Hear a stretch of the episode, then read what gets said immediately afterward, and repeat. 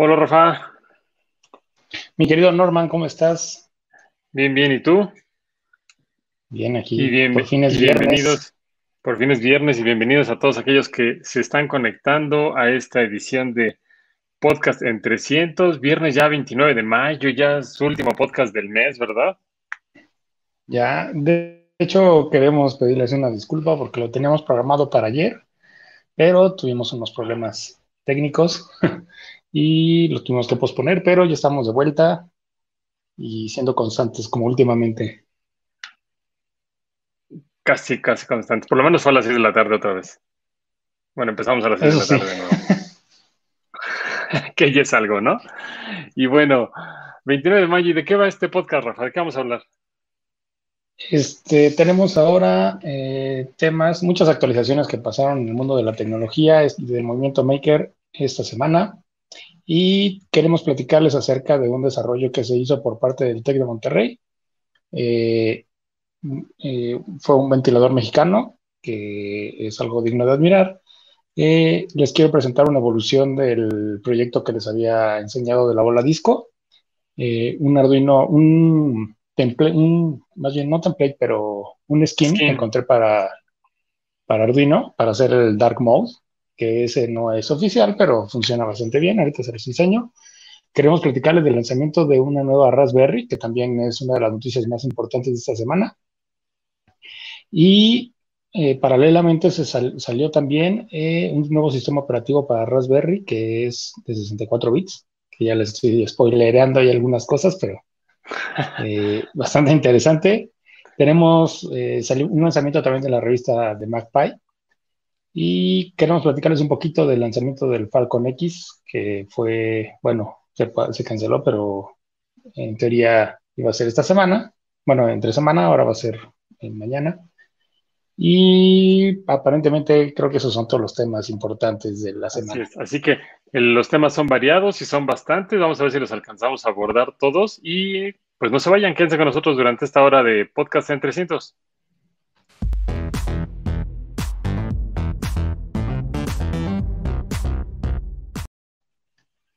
Y bueno, Rafa, entonces platícanos un poco acerca del proyecto que estuvo desarrollando el TEC de Monterrey.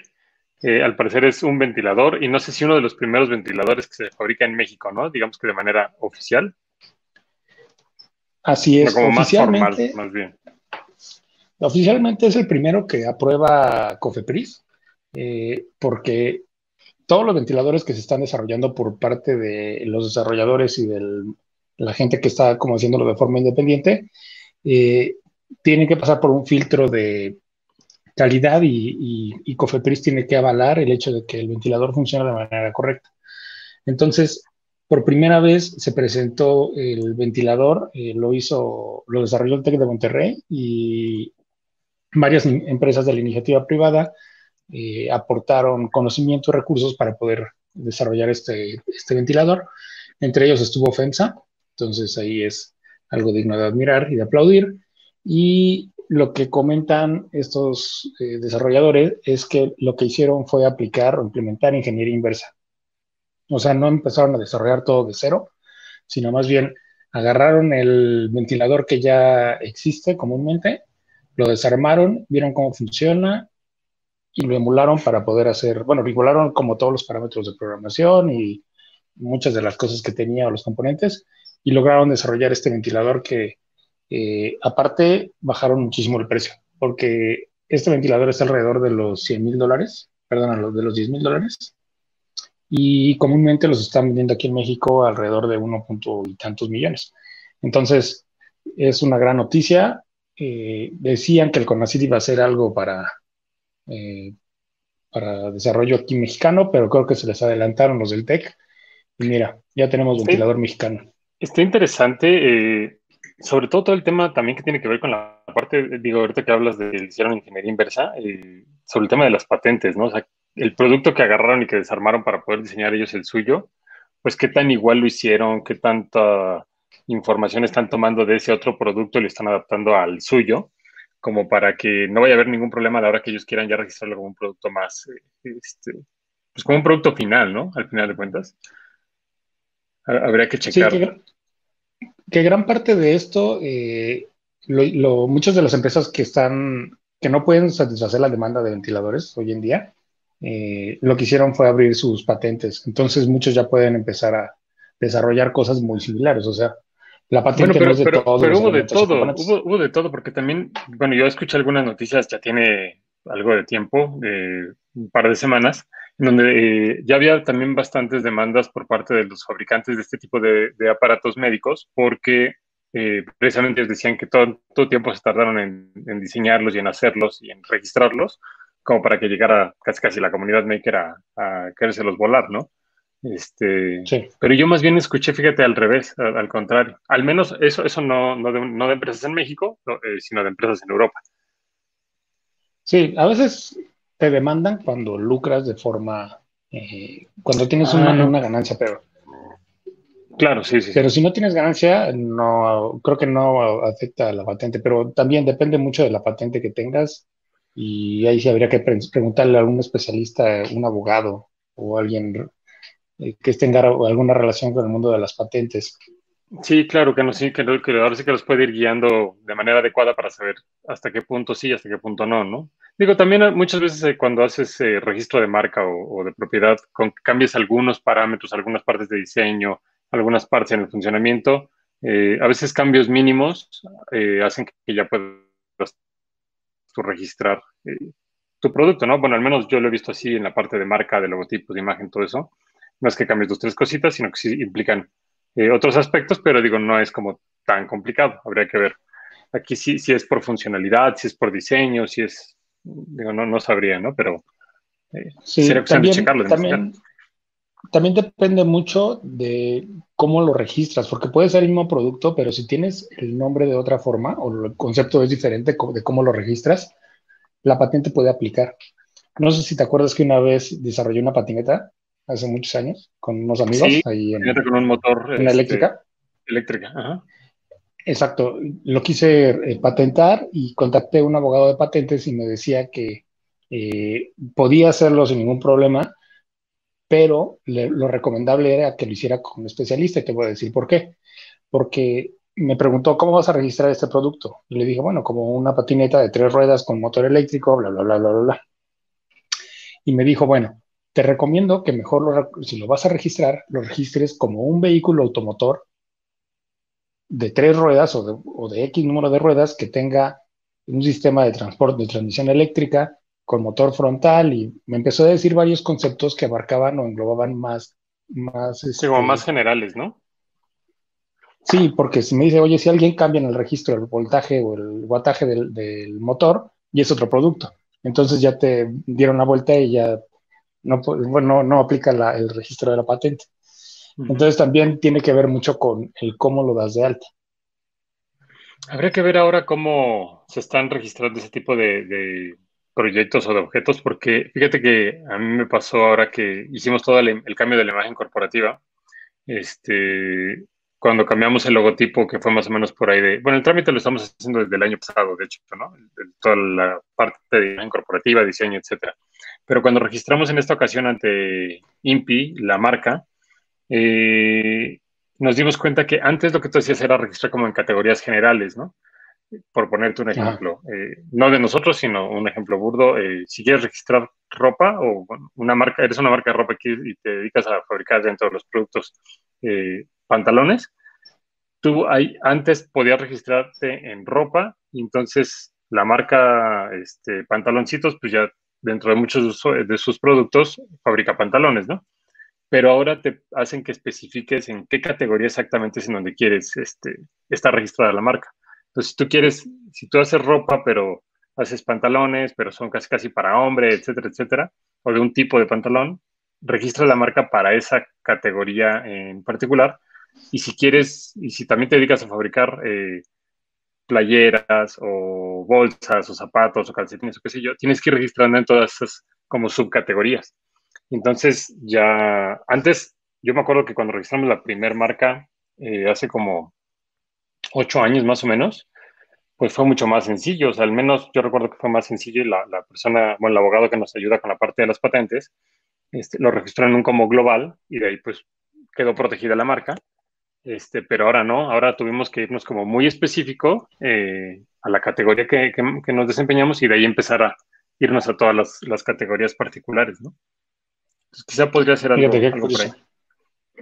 Sí, seguramente debe haber sus truquillos ahí, porque no es lo mismo. También me comentaba este mismo abogado que con el que registré la patineta, que cuando tú registras algo que tiene que ver con el mundo de la medicina, por ejemplo, descubres una vacuna de, eh, no sé, alguna enfermedad que no es que es incurable, por ejemplo, el COVID, si tú registras la, patente de la vacuna el día de hoy, la, la patente solamente te dura un día. Después de ese día, todo el mundo puede tener acceso a esa patente y la puede producir y la puede distribuir. Pero, ¿por qué hacen eso? Porque es algo que es en pro o en bien de la, de la, de la humanidad. Entonces, tal vez el ventilador entra dentro de esta categoría, pero habría que ver. No sé si ya cambiaron las leyes o se mantengan igual, pero eh, estaremos al pendiente de cualquier cambio que haya dentro de, este, de esta noticia que nos interesa a todos. Y fíjate, hablando, digo esto solo como comentario, ahorita aprovechando que tengo aquí eh, un dispositivo para cuidado de la salud y medición de temperatura. Este, aprovechando para la próxima eh, sesión de podcast, vamos a hablar acerca de los termómetros que se están utilizando eh, en los centros de salud para detección de, no de COVID, sino más bien para checar si tienes fiebre o temperatura, ¿no? Y esto porque, digo, nos hicimos de una pistolita que me pareció bastante interesante, pero ya haciendo algunas pruebas con ella, nos dimos cuenta que pues, la precisión no es para nada certera, ¿no? O como que sentimos que falla mucho. Y sobre todo porque el ángulo que tiene al momento de que tú checas la temperatura, se das cuenta que si tú apuntas al, voy a apuntar aquí al este, para que sea, cuando tú apuntas, entre más lejos esté, más grande se va haciendo el cono o el ángulo de medición de la zona que estás detectando, ¿no? Es como si fuera un similar a un sensor ultrasónico, que cuando tú detectas distancias, este, entre más cerca estés, pues mejor es la resolución y conforme se va alejando el cono se va abriendo, ¿no? Eh, digamos que es algo similar. Digo, no, no sé bien qué tipo de sensor tenga dentro, apenas voy a investigar, pero vamos a hablar de eso en el próximo podcast, hacer algunas pruebas con este termómetro y comparar un poquito las especificaciones de este que, con uno que, que manejamos que se llama TS01, que de hecho fíjate que nos lo han estado pidiendo bastante. Voy a compartir la pantalla. A ver, ver. Es un sensor que se llama TS01 de la marca Jeff Robot, que es un sensor industrial de temperatura, pero este sensor es muchísimo más preciso. De hecho, la punta en donde sale el rayo eh, que detecta la temperatura es mucho más fino que en el de esta pistola. Y pues bueno, ya, eh, bueno, nos lo han estado pidiendo mucho para hacer proyectos precisamente para detección de, fiebre, ¿no? En las personas sin contacto, sobre todo porque por el rango de distancia que tiene para poder medir eh, la temperatura de yo no personas. Yo no conocí ese termómetro, pensé que se pegaba al objeto, pero ahorita que lo mencionas está interesante también. ¿Cuál? ¿La pistola o el que estoy mostrando? No, no, no, el que estás mostrando, el TS01. Ah, ya. Sí, bueno, es un sensor de, temperatura como tal que tiene como un rango de distancia de un metro y medio. Este, pero digo, vamos a, vamos a hablar sobre esos sensores en, en el próximo podcast y sobre unas cámaras que se pueden conectar a la Raspberry Pi este, para poder eh, sensar también como el mapa de calor de una persona, ¿no? Cuando se acerca a algún, ah. algún objeto o algo, a la cámara como tal. Sí, sí, están muy buenas. Son muy ilustrativas. Bueno, así es. Y por otro lado tenemos el proyecto de la bola de disco. A ver, platícanos. Ah, ¿Cómo Fíjate que el avance del día de, de esta semana es que ya tengo el programa hecho. O sea, ya armé mi protoboard, que fue algo muy estándar. O sea, puse un potenciómetro, un micrófono, eh, mi tira de Linopixel, que está por acá abajo, y mi Arduino, ¿no? Entonces, básicamente lo que hice fue ponerle un programilla donde eh, reacciona al ritmo de la música, pero aquí lo importante o lo peculiar de, este, de esta evolución del proyecto. No sé si recuerdas que habías visto que la vez pasada tenía el vasito de LEDs y lo tenía con, LED, con el color como moradito y rosita. Ahora lo puse blanco y, esto se debe a que cuando hice las pruebas de iluminación con la bola disco, con el capelo de la bola disco que tengo de, de aluminio, de, perdón, de acrílico, eh, se pierde mucho la luz. Entonces, como el blanco del NeoPixel se compone de todos los colores del RGB, es el más intenso. Prende con más intensidad. Exacto. Entonces, con esto ya, ahorita le estoy poniendo más, eh, más, más fuerza a, los LEDs. Y con esto ya se ve mucho mejor la bola disco. Entonces, creo que este va a ser mi programa final. Ya lo probé y, funciona de manera eh, bastante óptima con la música. No se satura ni nada. Le voy a poner su potenciómetro en caso de que lo quiera, de que sea molesto y lo, pueda, lo quiera bajar. Y pues yo creo que la próxima semana ya termino el proyecto, ya lo armo y se los presento ya completito para, sus fiestas. Para todos los que quieran hacer una fiesta. En, lugar de potenciómetro, ahí, ahorita que lo estás. Ahorita que lo estás mencionando, yo creo que yo lo que haría sería que en lugar de potenciómetro pondría un botón. Y eh, lo que haría con el botón, incluso hasta podría ser el mismo botón de reset, lo que tendrías que hacer es como una calibración al momento de que enciende eh, para que el micrófono que está sensando el audio del ambiente, este, digamos que cuando lo conectas se autocalibre con el ruido que hay en ese momento o con los niveles de ruido que hay en ese momento y de esa manera eh, cada que lo enciendas o cada que aprietes ese botón se va a autocalibrar a ese medio ambiente que está en ese punto, porque si no vas a tener que estar abriéndolo o teniendo la perilla y ajustando dependiendo de, no, si quieres más o menos. La, la perilla solo es para la intensidad de la iluminación del brillo del LED. El microfonito trae autorregulador de. Ah, ya trae el o sea, no importa. de volumen. Sí. Si tú gritas, no se va a saturar. no, no, nunca. Y, si hablas muy, muy bajito, también brilla bien. No, lo que quiero evitar es el hecho de que te lastime la, luz. Porque llega un punto en el que ver tanto el Nepixel te, te cansa y te lastima los ojos. Sí, bueno, igual y ya cubierto con la bola, con la parte de la bola, pues entonces ya solo difumina un poquito y entonces se verá mucho mejor. Entonces, ese proyecto ya para la próxima, para el próximo podcast ya lo vas a tener listo. Ya armado listísimo. y Así es, se los voy a tener ya completo, después de un mes de estarlo, desarrollando. Ah, perfecto, me parece bien. Porque ya los usuarios lo Fíjate que ya hacer fiestas y y poner la bola disco. Y fíjate que también me pasó algo peculiar haciendo este proyecto, porque cuando lo estaba programando, eh, lo estaba haciendo, eh, me parece que el martes en la noche, y ya estaba cansado de estar todo el día en la computadora y todo eso, y en la noche, que es cuando quería hacer las pruebas de la bola disco, pues la pantalla tiende a iluminar bastante y te lastima los ojos y todo eso. Entonces me puse a buscar alternativas para poder hacer el Arduino eh, con un tema como oscuro y afortunadamente encontré una página que les voy a explicar ahorita cómo se, cómo se hace y si quieres, si puedes poner mi pantalla para que les comparta. ¿Está? Fíjate, eh, vamos a abrir el programa de Arduino. Lo primero que les quiero mostrar es cómo queda el programa para que vean y se enamoren de este de esta plantilla y miren, se ve bastante bonito. Bueno, a mí me gustó mucho, no sé cómo la ves tú. Me agrada porque me pareció... sobre todo sí lastima mucho menos la vista. Sí, es que los blancos Para la gente que se dedica a programar, casi siempre no está fijado, casi todos utilizan el fondo negro. Entonces es ah, bastante útil. Así es. Sí, eh, a mí me, funcionó bastante. Y mira, yo lo encontré en esta página, que se, bueno, muchos seguramente ya la conocen, que se llama GitHub. Y eh, quien lo subió se llama Jeff Thompson y tiene el, el, posteo de Dark Mode. Y lo único que hay que hacer es picarle aquí, en este botón verde, le das bajar el zip. Y cuando lo bajas, vas a bajar una carpeta que dice theme.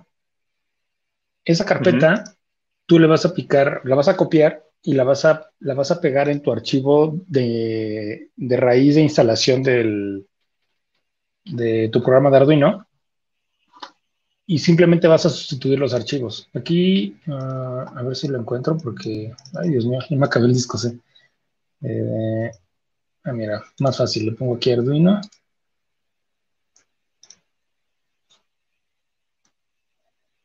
Aquí está. Esta es mi carpeta de instalación de Arduino. Ah, ¿Dónde está Arduino? Arduino. Ahí viene, ¿verdad? Ah, no lo encuentro. No, no se ve el ejecutable. Pero sí, supongo que es en la raíz antes de la carpeta de las librerías y todo, ¿no? Exacto. Y ahí hay una carpeta que dice temas. Program files o... Pues, yo lo abrí aquí desde aquí. Pero no sé por bueno, qué y esa, no esa carpeta tiene bueno. algún, algunas imágenes o algo como para que tú puedas también personalizar tu, tu skin. O sea, que le puedas poner tu propia marca o tus imágenes o dibujitos. No lo busqué, no, no me metí, la verdad, a, a investigar, pero seguramente sí vienen los JPGs y ya con eso ya lo podrías este, eh, tropicalizar a tu gusto, pero está bastante sencillo, la verdad. Y se ve bastante agradable. A mí me gustó mucho, entonces eh, yo se los recomiendo. Ya lo usé y se volvió muy estable el, archivo, entonces no encontré ningún problema con ello. Eh, si quieren bajarlo, les dejo aquí el link en los comentarios del video de YouTube ah, para que lo bajen. Va, perfecto. Ahí dejas la liga de GitHub para que lo puedan descargar. Así es. Excelente. Pues bueno, pues vamos a la siguiente nota, ¿te parece? Vamos. La siguiente, que es la nota de la semana, de hecho del mes, casi casi, es el lanzamiento de una tarjeta, eh, de una nueva tarjeta de Raspberry Pi. Ya les habíamos dicho en podcasts anteriores que ya se venía algo interesante con ellos y una serie de lanzamientos que por ahí todavía faltan más. Yo, entonces déjenme decirles, en los próximos meses faltan algunas sorpresas más por parte de la Fundación Raspberry Pi, entonces es importante que estén ahí atentos y al pendiente de, de nuestro blog y del blog de Raspberry Pi. Y pues precisamente es el lanzamiento de la nueva Raspberry Pi 4 de 8 GB, que mira, lo que te voy a enseñar aquí.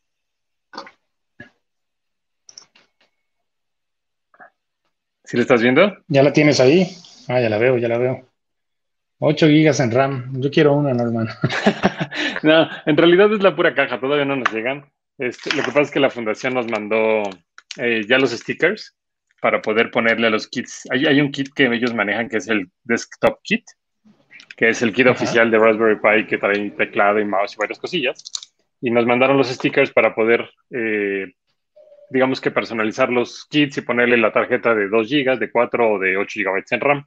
Este, entonces nos mandaron stickers para poderlo hacer y yo se lo puse a la cajita, pero todavía no nos llegan, todavía no nos llegan. El pedido ya está hecho y lo más probable es que para finales de la próxima semana ya tengamos eh, las nuevas placas de 8 GB y en una semana más que ya nos lleguen las cámaras y los lentes. O sea, van a venir Entonces, igual estaría cosas. muy bueno que, que, se den una vuelta por ahí por la página web. No, al menos los productos ya anunciados nos van a llegar en las próximas dos semanas y, y faltan más, exacto. Y bueno, que no te, yo tengan esto con ya, qué entretenerse. ya me lo suponía. Exacto. Durante toda la cuarentena que va a seguir. Yo ya me suponía esto porque se me hizo muy raro cuando eh, hicieron el anuncio de la baja de la tarjeta de un gigabyte en RAM. O sea, se me hizo muy extraño que eh, hubieran lanzado en un inicio la tarjeta de eh, la Raspberry Pi 4, modelo B, de 1 giga, de 2 gigas y de 4 gigas en RAM. Y se me hizo muy raro desde un inicio porque dije, o sea, quien compra una tarjeta Raspberry Pi, o te compras la más barata, o te compras la más poderosa. Pero Ajá. por unos cuantos pesos, porque no había mucha diferencia entre la de 1 giga y la de 2, por unos cuantos pesos es difícil que te llegues a comprar la de 2 gigas, ¿no? Porque pues, no hay mucha diferencia en realidad. De la de 1 gigabyte en RAM a la de 4, sí, ya dices, pues, vale la pena. Pero de 1 a 2, como que no tenía mucho sentido. Entonces, cuando dieron el anuncio de la baja de la tarjeta de 2 GB, todavía no nos decían a nosotros que, iban a sacar la de 8, pero pues yo dije, bueno, pues si sale la de 1 y queda la de 2 y 4, lo más probable es que saquen la de 8, o sea, era como lo más lógico, ¿no? Y de hecho, ya había muchos rumores en redes sociales este, sobre precisamente ese, esa situación, ¿no? O esa estrategia, que era la de eh, tener, continuar con tres placas, pero a manera de que obviamente avanza la tecnología y se abaratan los costos, la de un gigabyte en RAM queda al mismo precio que, bueno, la de 2 gigabytes en RAM queda al mismo precio que la de 1, eh, la de 4 gigabytes en RAM queda, queda, en el mismo precio ahorita y la de 8 pues eh, es un poco más cara, pero porque ya tiene muchísima más memoria, ¿no? Sí, es más Entonces, poderosa. Mucho más poderosa, exacto. ¿Y como qué proyectos te gusta que se puedan hacer con esta de 8 gigabytes? Aparte, Fíjate, hay algo que también, no sé si, si ya lo mencionaste, pero eh, van a sacar un nuevo sistema operativo que va a correr a 64 bits. que eso también es algo importante que hay que resaltar. Y otro punto también importante de esta tarjeta es que los componentes se mantienen de la misma manera. O sea, no va a cambiar absolutamente nada, solamente algunos transistorcillos por ahí que son casi imperceptibles. son, algunos componentes dentro de la zona de regulador de voltaje de energía y la del puerto USB. Hay como que cambian algunos de, posición, pero en esencia sigue siendo lo mismo. Así es, pero les va a funcionar para la gente que tiene ya proyectos desarrollados y quiere evolucionar como las capacidades de procesamiento, pues ya lo pueden hacer con esta nueva Raspberry. Y me preguntabas qué proyectos, qué proyectos quiero hacer, híjole. La verdad ahí sí ya. ¿Cómo cuál se te ocurre? ¿Cómo cuál se te ocurre como para la de 8 gigas?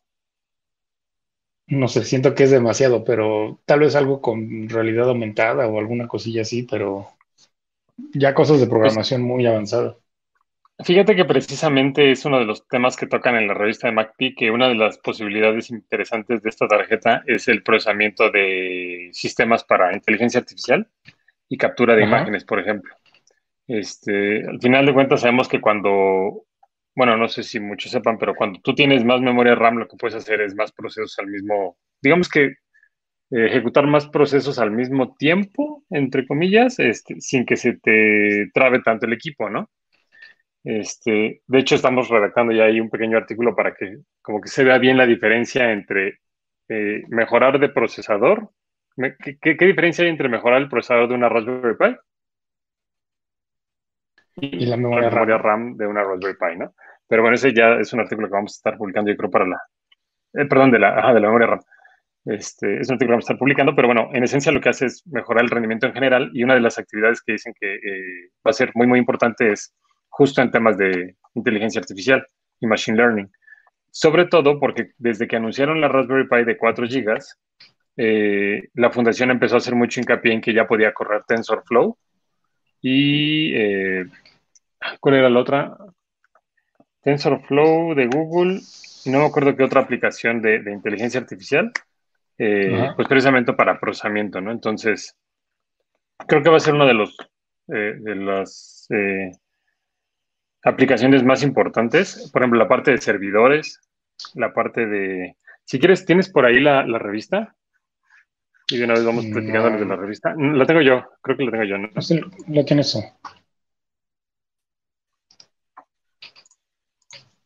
Acá está, mira.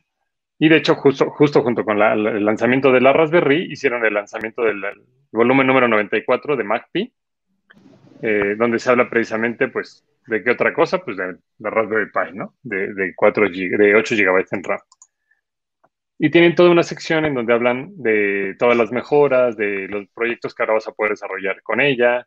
Este, déjame bajar un poquito más. El tipo de procesador, que bueno, se mantiene el mismo tipo de procesador que es de 64 bits este, a 1.5 GHz. Sin embargo, el sistema operativo, como dices tú, apenas están desarrollando la versión beta, ¿no? Sí, vi que salió una versión beta que ya está disponible. Exacto. Eh, bueno, las comentan sobre las versiones de 2, 4 y 8 GB. Déjame hacer más grande la, pantalla. Sí, pero se ve muy bueno esto, ¿eh? O sea, si llegan a, poder meter programas como Photoshop, ya que corran con, como de forma muy orgánica, híjole, va a ser bastante bueno para el mundo del diseño, porque creo que hace falta ahí tener, que le den un poquito de peso para la, gente que desarrolla como interfaces gráficas y cosas así. Sí, bueno, pero ¿tú crees que la gente se ponga a editar de esa manera? O sea, igual y sí, de manera como casera, ¿no? Pero ya como más en serio, no lo sé. No sé, digo, no lo sé y no por el hecho de que eh, la gente no pueda, obviamente, sino por el hecho de que no sé si la Raspberry te dé tanto poder como para correr un Photoshop. Quizá algún software libre de, de edición de imágenes este, que no sea tan pesado, pues podría ser, ¿no? Mira, mientras sea mejor que el Paint, ya con eso tenemos bastante. Sí, también. Obviamente también va a ayudar muchísimo cuando trabajas con eh, muchas aplicaciones abiertas por la doble salida de imagen. los que utilizan la Raspberry Pi, bueno, quizá no lo saben, pero tiene salida para doble salida de video, 4K, eh, entonces puedes conectar dos monitores y obviamente estar corriendo muchas aplicaciones al mismo tiempo. De hecho, aquí te hace mención a, eh, imagen y video, procesamiento de imagen y video con la Raspberry Pi 4. Mm. Y, este, y eso obviamente también va a mejorar también el rendimiento de la experiencia de usuario, más que nada, ¿no? Cuando lo utilizas eh, como tipo computadora de escritorio. No solo sí, ya con eso ya. ya. Ya me apunto para una, ¿eh? Quiere tener mi Photoshop ahí. Va a estar un, va a estar eh, un poquito cara, no, no tanto, pero sí subió un poco de precios. Así no, no quedó tan barata como yo creo la comunidad hubiera querido, pero digo, habrá quienes le saquen el máximo provecho. Yo voy a ser uno de ellos. Eh, las personas que va a tratar de sacar el máximo provecho, voy a probarla mucho y a ver qué tal sale, ¿no? Sí, va a estar bueno. Seguramente se van a venir muchos proyectos interesantes. Así es. Y bueno, hablando ya sobre la revista MacPi, eh, recuerden que pueden descargarla en la página de Raspberry Pi, en la sección de, no, en la de MacPi, bueno, en la sección de Raspberry Pi también pueden irse directo a la revista y suscribiéndose al newsletter. De esa manera les va a llegar eh, cada, cada mes la revista de MacPi o la de Hackerspace para que la puedan descargar de forma gratuita o recuerden que pueden suscribirse también directamente eh, para la versión impresa, ¿no? Que esa también ya tiene un costo. Sí. Está carita, pero vale la pena. Así es. Y hablando sobre entonces el siguiente tema, Rafa, el lanzamiento fallido de SpaceX. Ah, ah, también queremos platicarles de eso. Fíjense, fue un día muy importante para la humanidad. Bueno, iba a ser un día muy importante porque iban a ser el primer lanzamiento de eh, este, esta nave que era el Falcon X. Falcon 9, perdón. Eh, de la empresa SpaceX, que es de Elon Musk. Y se iba a hacer el lanzamiento con dos astronautas a bordo. Para la gente que le gusta estos temas, eh, lo que se había hecho con anterioridad era que se había lanzado eh, esta nave que para, para, mandar satélites y mandar cargamento a la estación espacial. Y por primera vez en la historia de SpaceX iban a lanzar una nave tripulada. Que esto es un poco más delicado porque aquí ya estás eh, teniendo eh, humanos que, les, que estás arriesgando su vida para, para ponerlos en el espacio. Y es una tecnología que hace unos años era bastante eh, dudosa porque había muchos intentos fallidos, pero mira, después de muchos, mucha prueba y error, Elon Musk logró su cometido y ahora que iba a ser el gran día y se iba a lanzar, por situaciones climáticas tuvieron que cancelar el lanzamiento y quedó pospuesto para este sábado. Me parece que a las 11 de la mañana empieza la transmisión y lo pueden seguir ahí vía eh, YouTube o eh, sus redes de la NASA, porque de hecho el, el, el, lanzamiento va a ser en conjunto con la NASA. O sea, no solamente lo está haciendo SpaceX, es un trabajo en conjunto con el gobierno de Estados Unidos y gran, cosa de lo que, gran parte de lo que se menciona aquí, de las cosas importantes, es que eh, se ahorraron muchos millones de, dólares del gobierno de Estados Unidos gracias a esta tecnología que están usando, precisamente porque se puede recuperar los cohetes. Entonces, como aterrizan de manera vertical en, una plataforma, eh, el costo de recuperación es muchísimo menor al que tenían antes la NASA cuando lanzaban sus, sus, este, sus naves. Y pues en general... Estoy buscando eh, algún video para ver si se ve como eh, la manera en la que en la que se lanza el cohete y cómo regresa, ah. digamos que de reversa, ¿no? Ah, ya lo tienes ahí. Cuando aterrizan, cuando aterrizan es la cosa más bonita, a mí me encanta. Pero de hecho ese es el, bueno, si este es un video general de los lanzamientos que hace SpaceX. Este, y son, se, ha vuelto ya eh, una locura porque hay muchísima gente que lo sigue a este tipo de, desarrollo. Se volvió eh, mucho más famoso. Se, volvió súper viral, sobre todo por la persona que lo está haciendo, ¿no? Como le dicen el Tony Stark de la vida real, ¿no? O sea, yo creo que si fuera cualquier otra persona o empresa privada, yo creo que no, no tendría el mismo impacto, quizá la misma popularidad que tiene SpaceX por la persona que dirige el proyecto, más que nada, por lo controvertido que es. De, hecho, Jeff Bezos, que es el dueño de Amazon, eh, también está haciendo un proyecto similar, pero nadie lo pela. Así como que ya viene a ser, a ser segundo plano, porque aquí Elon Musk es el que eh, fue pionero y aparte es el que tiene las ideas más revolucionarias. Entonces, se ha vuelto eh, una persona muy importante en el mundo de la, del desarrollo y de la invención y de la, de la imaginación del ser humano, porque hace cosas loquísimas, la verdad. Sí, tiene la, visión y los recursos, sobre todo, ¿no? Que es lo más importante. Fíjate que ahí, y fíjate, digo, yo no conozco mucho sobre el proyecto de SpaceX, o sea, lo ubico, pues, sé de quién es, sé de qué se trata en términos generales, pero no he seguido como muy de cerca y las misiones, los lanzamientos, todo esto. He visto algunos videos en donde, eh, de las primeras pruebas que hacían en donde fallaban y cuando venía, venía estacionándose, bueno, aterrizando más bien, el, el cohete de reversa, este, explotaba, ¿no? En algunas ocasiones, pues obviamente porque pues, eran las primeras pruebas, ¿no? Incluso vi... Sí, caía de lado. Ya ves que cuando... Ajá, caían de lado, si se caía y explotaba. Eh, y hace también no mucho, yo creo que va a tener como un año, año y medio, según yo recuerdo, fue el lanzamiento también de uno de los eh, cohetes en donde me parece que el cohete se va seccionando en dos o tres partes diferentes, ¿no? Y fue la primera vez en las que las dos partes aterrizaban de manera exitosa, una en tierra, que fue creo que en el lugar de lanzamiento, que es digamos que la primera parte del cohete, y la segunda parte eh, en el mar, ¿no? Y, hablaban un poquito como de la complejidad que hay de poder desarrollar ese tipo de sistemas porque, no, o sea, si, es en tierra, pues bueno, digamos que no se mueve, entre comillas, ¿no? Porque si se está moviendo, digamos que no se mueve y solamente tienes que hacer que el cohete aterrice en el punto y listo, ¿no? O sea, como que es, digamos que es más fácil, no es que sea fácil, pero es más fácil. Pero hacer que aterrice en el mar, en donde está la plataforma y se está moviendo por las olas y hay como que otros factores que influyen, yo lo, lo veo súper complicado, ¿no? Hacer que, que pueda llegar a funcionar así. Y me acuerdo que vi el, lanzamiento y el aterrizaje eh, exitoso y, me pareció bastante interesante, pero la verdad ya no seguí investigando como más al respecto.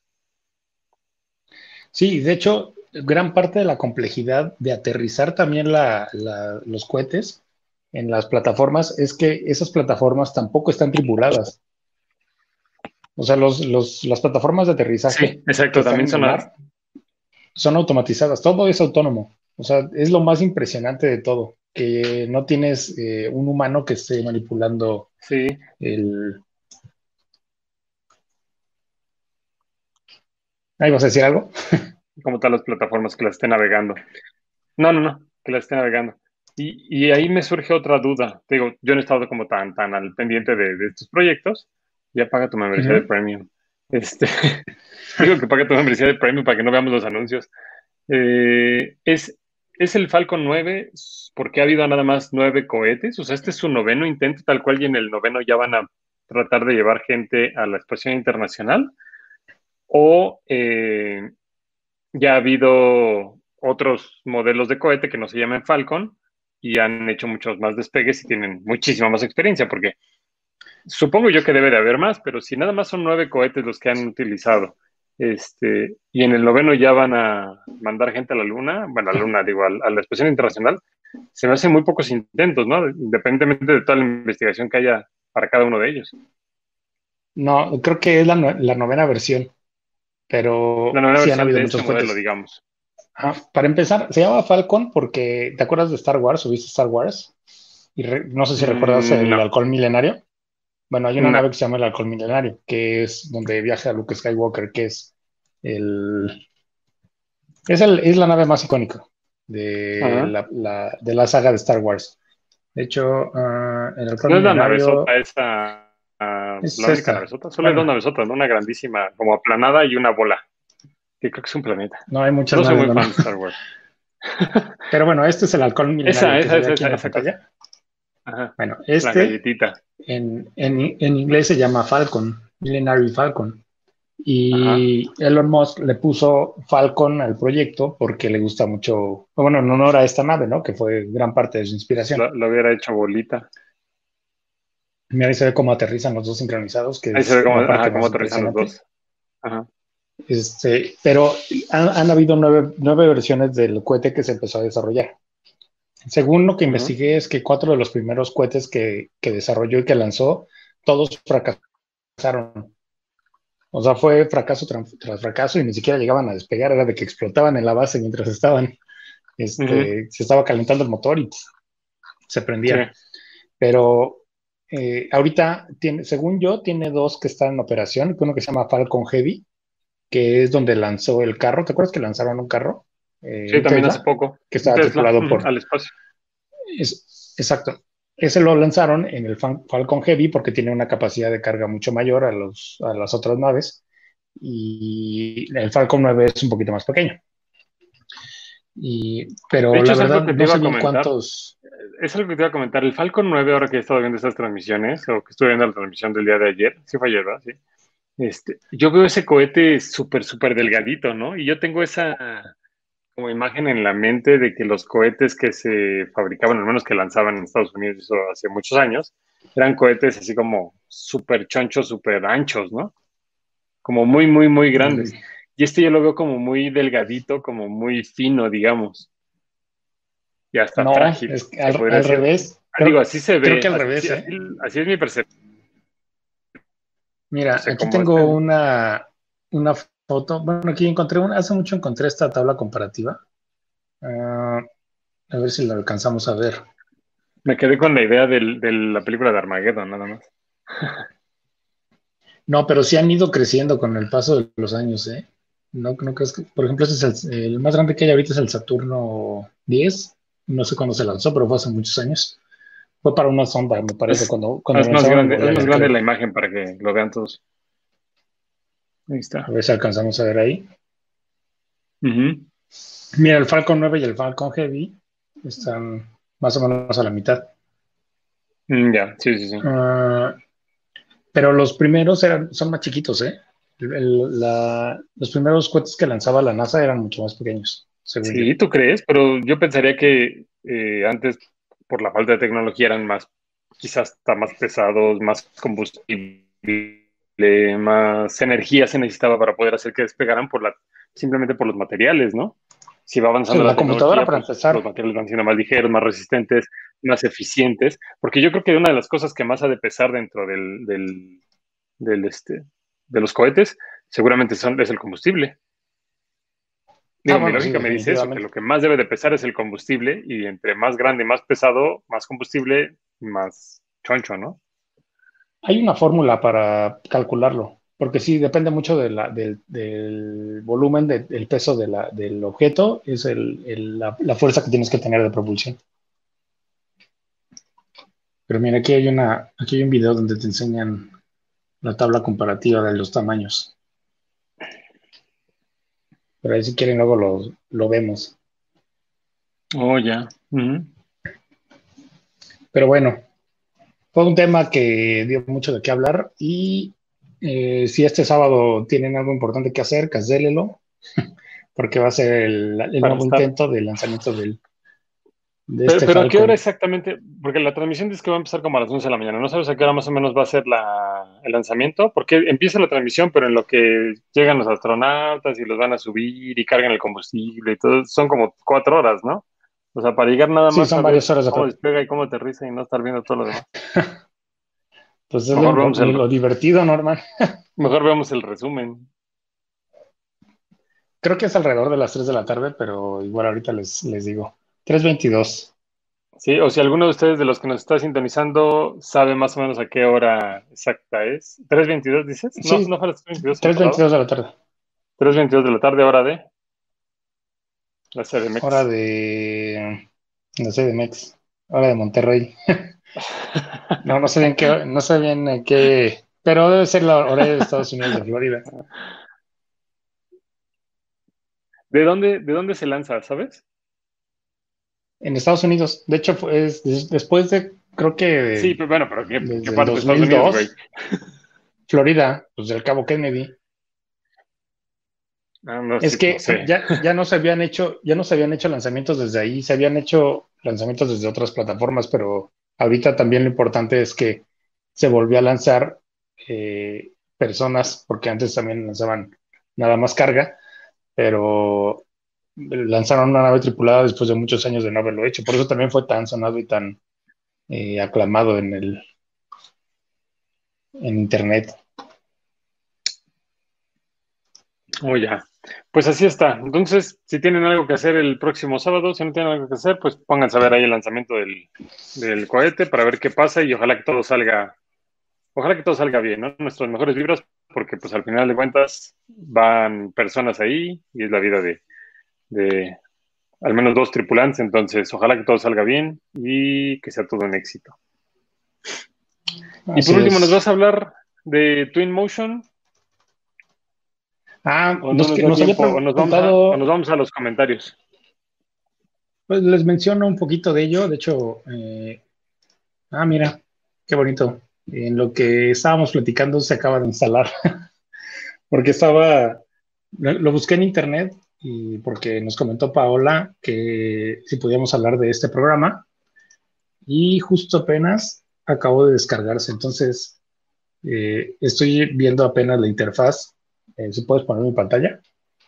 Es la primera vez que entro a Twinmotion, pero vi muchas reseñas en internet. A ver. Y, y la verdad está bastante interesante. ¿eh? Tiene, tiene eh, interacción directa con, con, muchos softwares de diseño arquitectónico o, con, o de diseño en general.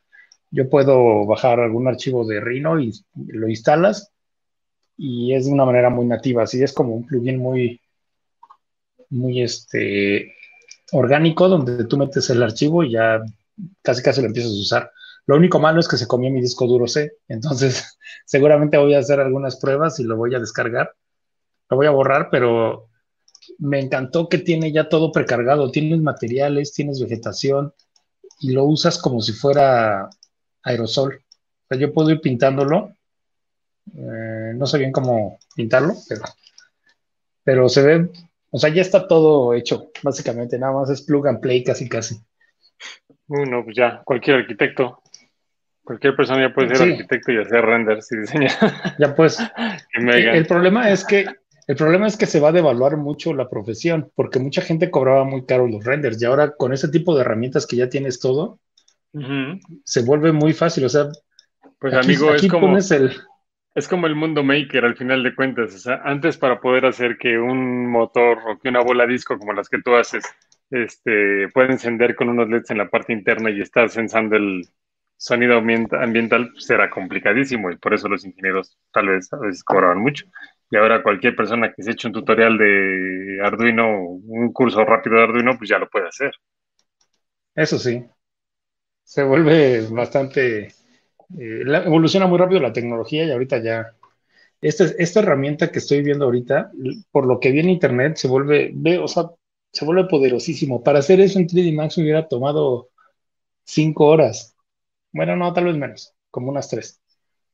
Pero ocupa muchísimos recursos el poner arbolitos y este tipo de cosas y ve el nivel de detalle que tiene. O sea, el procesamiento está haciendo en tiempo real, ¿eh? O sea, no es como que con Raspberry Pi que se jala. Para que nos lleguen. Ve, lo, impresionante de los flares y de las hojas. Aquí, se alcanzan a ver como los reflejos de la luz. Ajá, sí, sí, sí. Está muy cañón ese programa. Lo, estuve viendo, está maravilloso. Y ahorita que lo estoy usando, bueno, la primera vez que lo estoy usando, se ve bastante atractivo. ¿eh? Ah, fíjate, es la primera vez que, que, lo estás usando. Haznos una, para la próxima edición, haznos un pequeño este, parquecito o algo, algo que tú quieras, alguna ambientación, y nos platicas cuánto tiempo te tardaste y para ver un poquito más como las posibilidades del proyecto, ¿te parece? Va, sí, me late. Me parece fabuloso, porque sí vale la pena, ¿eh? Va, que vaya. así entramos más a detalle sobre este software, ¿no? Así es. Perfecto. Pues bueno, vamos con los comentarios. Pues vamos llegando, vamos llegando al final de este, de este podcast. Nos manda Angie Vega saludos y nos pregunta, ¿explicarán cómo se puede hacer un proyecto con el termómetro que mostraron? Supongo yo que no con este, porque este, pues, para hacer un proyecto con pues, la aprietas y ya, acabé. Este, supongo que es con el otro, no tanto como hacer un proyecto, solamente vamos a hablar como de las especificaciones de los termómetros, de cuáles son, digamos, las características y resoluciones que se requieren para los termómetros médicos y, qué resoluciones te dan este tipo de termómetros que nosotros tenemos, o las pistolitas comunes como esta, bueno, son como, se están volviendo como más populares. Eh, solo vamos a hablar como eh, este tipo de, cosas, quizá mostramos algunos ejemplos o eh, videos con mapas de calor también con cámaras térmicas, pero algún proyecto en particular con el sensor que mostramos como el TS01, eh, no creo porque solamente tenemos una pieza y no, no, no, lo vamos a poder utilizar para, este, para estos fines. Eh, los Moonmakers nos, nos mandan saludos, Rafa, nos ven como cada podcast. Están a cabra. ya cuando, cuando van a hacer ustedes este también su streaming para seguirlos, porque pues nada más nosotros pues, no se vale. Se han hecho, se han hecho, ¿cómo no? Yo los vi la pero no han hecho. Ah, pero hicieron el de la Maker Fair. ¿Te refieres al, streaming de la Maker Fair que hubo? Sí. de hecho no tocamos el tema, pero lo podemos tocar para la próxima semana. Hubo una Maker Fair virtual en la cual varios makers alrededor de todo el mundo se reunieron eh, a través de, internet pues para presentar proyectos y, y, algunos, este, algunas cosas interesantes. Entonces podemos hablar la próxima semana sobre los proyectos que se presentaron y la agenda que tuvo el, la, la Maker Fair, tal cual. Edson nos manda saludos. Edson LMBRT, Chicheñol. Salud, saludos, Chicheñol. Nos dicen, nos dice Roberto, ¿no les da la impresión de que el hombre que está intentando lanzar y regresar cohetes gastando millones de dólares para ir a algún lugar, pero no sabemos ni siquiera dónde queremos ir? Ah, pues, pues ahí hay. Ya, ya no hay ni siquiera de dónde queremos ir. Ya ni siquiera de dónde queremos ir, ya no podemos ni ir a ningún lugar porque pues, están encerrados. Entonces. Estamos, tenemos un confinamiento que nos, nos impide salir a ningún lado. Pero entonces, ¿qué más quiero, quiero hacer un comentario acerca de este mensaje porque me parece importante. Mucha gente no le encuentra sentido a ir a la Luna o a Marte pero eh, les voy a platicar un poquito como a, grandes rasgos el por qué se, quiere ir o es la obsesión por llegar. En la Luna se encontró un isotipo que es una variante de hidrógeno, que es hidrógeno 3. Ese hidrógeno te permite hacer eh, fusión nuclear de una manera muy, natural y no, te, no es riesgoso. O sea, si se mezcla con algún gas de, de la Tierra, como el oxígeno, se vuelve un gas inocuo y no pasa nada entonces, con este isotipo puedes generar eh, energía nuclear de una manera muy barata y muy segura y se vuelve muy sustentable producir energía. Entonces, puedes revertir el cambio climático y ayudas mucho a la ecología. Vale mucho dinero. Este tipo de tecnologías es, o sea, hacer fusión nuclear, estás extrayendo la energía y estás eficientándola de una manera brutal. Entonces, eh, la, obsesión por llegar a la luna y extraer ese recurso se volvió muy grande porque a final de cuentas es un recurso monetario que te puede dar un beneficio muy grande. Entonces, por eso eh, un empresario o una persona que tiene interés por generar un capital tiene esa obsesión de ir a la luna. Ese es uno de los puntos más importantes y la exploración espacial, pues bueno, es otro de los puntos que también eh, tratan de explotar con este tipo de, de, intereses de desarrollo, de, exploración espacial, que, es, que viene a abrir el panorama muy grande en cuanto a, muchas tecnologías.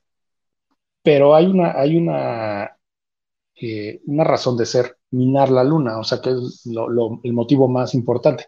Pero para llegar a ello, primero hay que colonizarla. Entonces tienes que ir paso a paso para poder obtener este, ese tipo de recursos.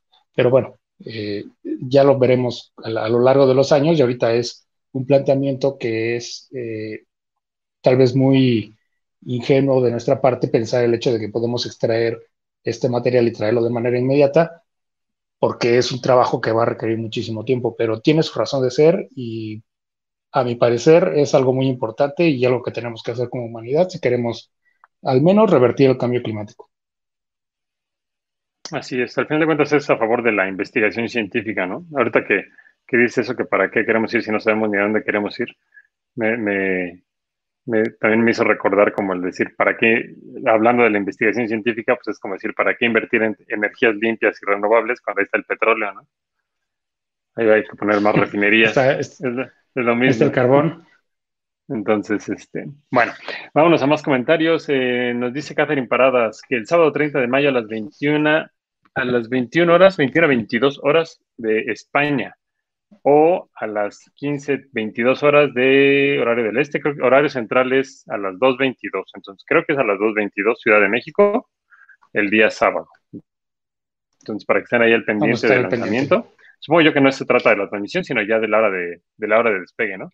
Y si no, cuando empiece la transmisión, pues ahí va a aparecer el, aparece el relojito de la cuenta regresiva para que esté el despegue. Entonces, seguramente ahí nos daremos cuenta, ¿no? De cuánto falta y ponemos la alarma.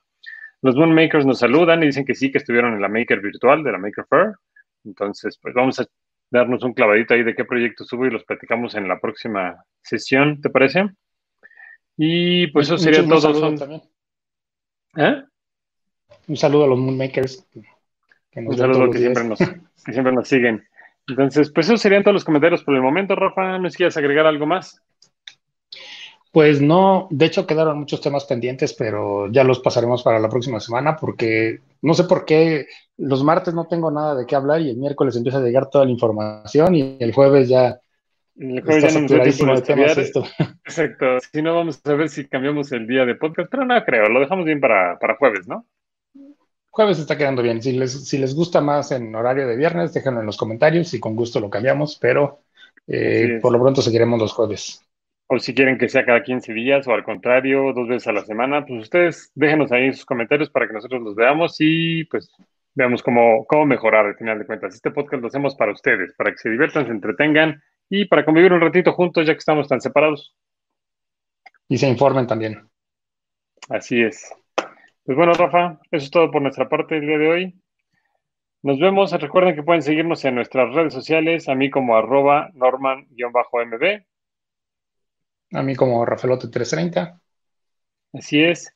Y eh, nos vemos a la próxima. No olviden seguirnos en todas nuestras redes sociales, incluyendo la de 330 ohms. Echen un vistazo al blog porque ahí tenemos varios artículos muy interesantes que escribió este Abraham. Entonces, para que ahí le den una leidita mucho sobre Raspberry Pi, hay mucho sobre Raspberry Pi. Nos vemos, cuídense.